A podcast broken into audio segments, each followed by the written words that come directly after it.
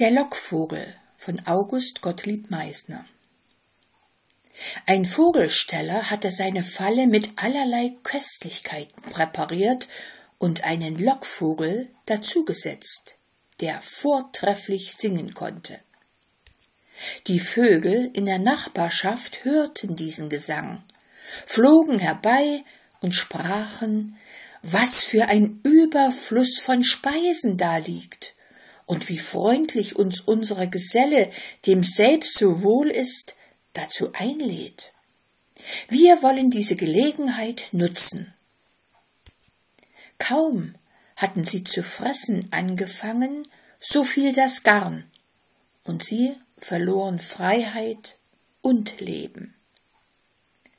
Ein Vogel nur hatte sich entfernt gehalten, und der Lockvogel rief ihm zu, Wer hat dich allein so klug gemacht, dass du nicht näher kommst? Eine einfache Lehre meines Vaters. Sohn, sagte er oft, wenn man dir einen Vorteil zeigt, gar so groß und gar so leicht zu erlangen, so hüte dich, denn für gewöhnlich liegt Betrug im Hinterhalt.